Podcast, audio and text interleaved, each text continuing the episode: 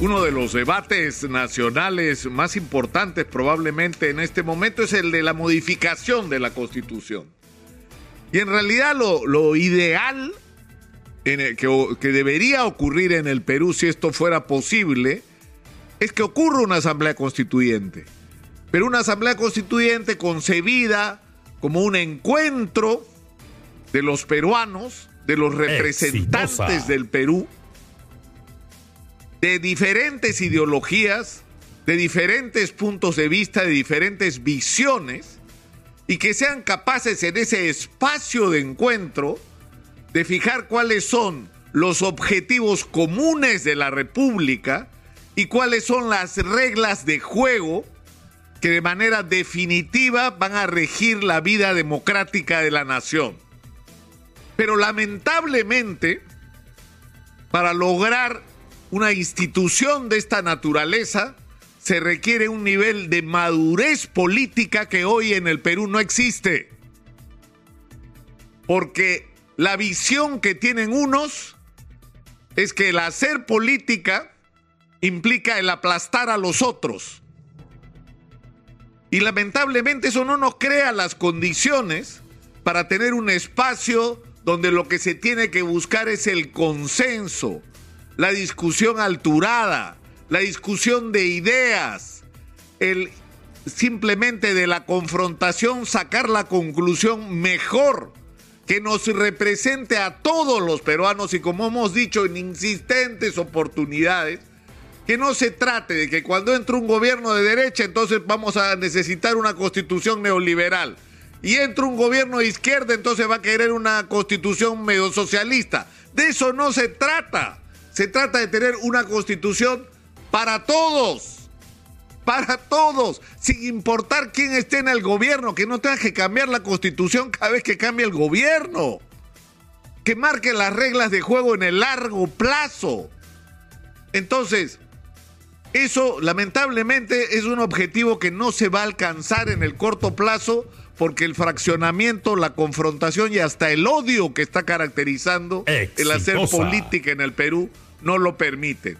¿Qué es lo que hay que hacer ahora? Hay una enorme lista de una constitución que ya recibió, si no me falla la memoria, 20 modificaciones desde el año 93. ¿Por qué? Porque estuvo mal hecha, pues. Porque se hizo al guerrazo, porque no se hizo con rigurosidad, porque no se pensó en cosas tan elementales como el tema de la vacancia presidencial.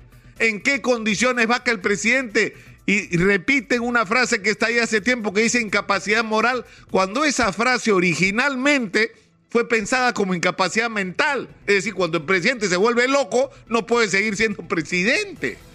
Pero es una constitución donde se permite que el profesor, el presidente pueda seguir siendo presidente si mata a alguien. Es absurdo, esas cosas tienen que cambiar en la constitución de una manera clara y definitiva, como el tema de la cuestión de confianza. ¿Cuáles son los procedimientos adecuados, correctos, para que se produzca la cuestión de confianza que puede generar una crisis en la que, que se podría terminar en la renovación completa del Congreso de la República? Esto es una discusión delicada, es una discusión importante que tiene que ver con el equilibrio de poderes, con los mecanismos de control de unas instituciones sobre otras y hay que tomarlo con seriedad, pero lo que ha hecho el Congreso en los otros días, porque critican a Guillermo Bermejo que está recogiendo firmas para cambiar la constitución. Yo creo que eso está mal, que es un error, que ese no es el camino, que hay que comenzar por discutir qué es lo que hay que cambiar en la constitución e incorporar a esa discusión qué mecanismos se usarán para producir todos los cambios. Pero comencemos por establecer cuáles son los temas que están en discusión con respecto a posibles cambios constitucionales. Es decir, de qué tamaño va a ser el cambio y qué procedimiento vamos a usar. Y no pretender imponer algo que además no pueden imponer. Porque si hay elecciones a una asamblea constituyente hoy, eso no lo entiende, el señor Bermejo va a perder. Está usted no sabe para quién trabaja, señor Bermejo. Haga una asamblea constituyente ahorita a ver quién gana las elecciones en el Perú.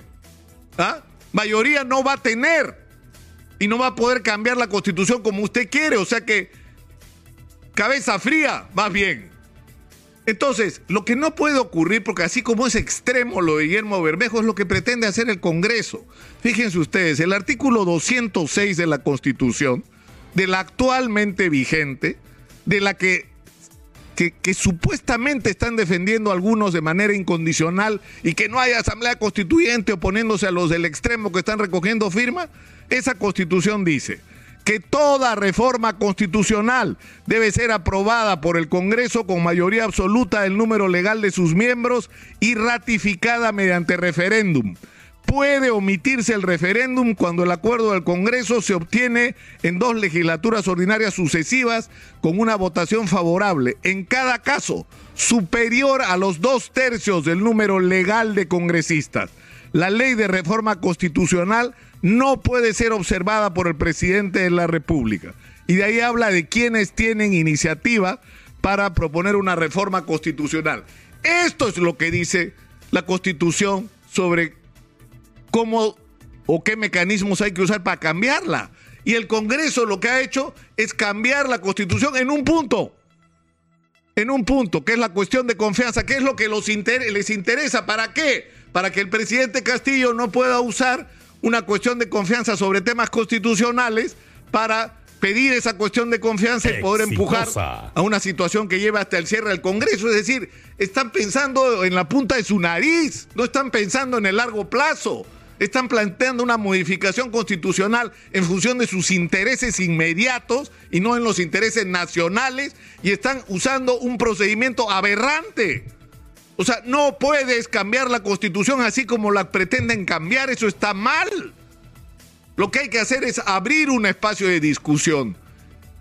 Y es bueno que el ministro de Justicia, que está en el ojo de la tormenta en este momento por sus declaraciones aquí en Exitosa, haya hablado con un mínimo de sensatez. Por supuesto que hay que cambiar la cuestión de confianza, pero por supuesto que hay que cambiar también la vacancia por incapacidad moral y establecer claramente cuáles son los límites de esa frase.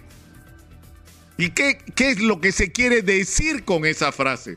Y eso hay que hacerlo a través de la Comisión de Constitución, buscando consensos y encontrando un texto razonable, cumpliendo los requisitos que la constitución que ustedes, señores, mayoría del Congreso, defienden y que ahora están violando. Es decir, no puede ser que el discurso sea uno y la práctica sea otra pretender una modificación constitucional en las condiciones en las que lo están haciendo sobre el tema de la cuestión de confianza es simplemente un gravísimo error y va a sentar un serio precedente. Ese no es el camino, pero para eso, si la preocupación es que no le cierren el Congreso, para eso hay consenso. Para eso hay que actuar con madurez, para eso hay que ser capaces de sentarse en una mesa, discutir, asumir compromisos y cumplir los compromisos. No debería ser tan difícil, es lo que el país necesita. No sé de qué manera el mensaje de los ciudadanos tiene que llegar a quienes ejercen cargos públicos en este momento de que ya es hora de que acabe esta confrontación y que actúen con responsabilidad por los, no solamente por las investiduras que tienen, sino por el tamaño de problemas que tiene el país, por las urgencias que tenemos y por la necesidad de que quienes nos gobiernan y quienes legislan en el Perú se ocupen de resolver nuestros problemas, los problemas de los ciudadanos. No sé, me decía el productor de redes sociales que estoy muy reiterativo repitiendo las mismas cosas. Lamentablemente, lamentablemente en el Perú hay que repetir las mismas cosas todos los días a ver si se le destapan los oídos a nuestros políticos y se ponen a hacer lo que el país está esperando que hagan.